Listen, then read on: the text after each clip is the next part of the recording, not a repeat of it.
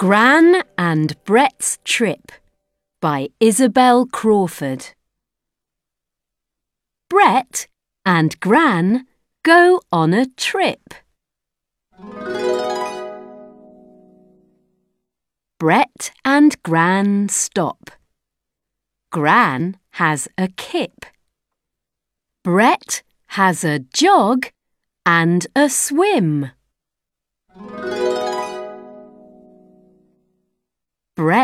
And Gran spot a crab.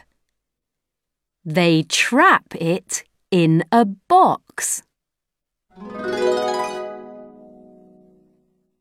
But the crab runs from the box. Drat!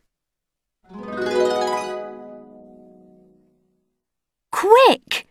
Can Bret grab the crab? Will Gran grab the crab?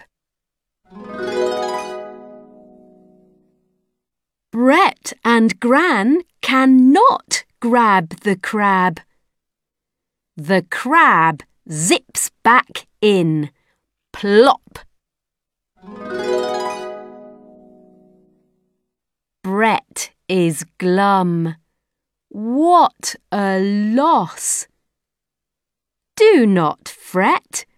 Gran has a net. Bret and Gran get lots of crabs.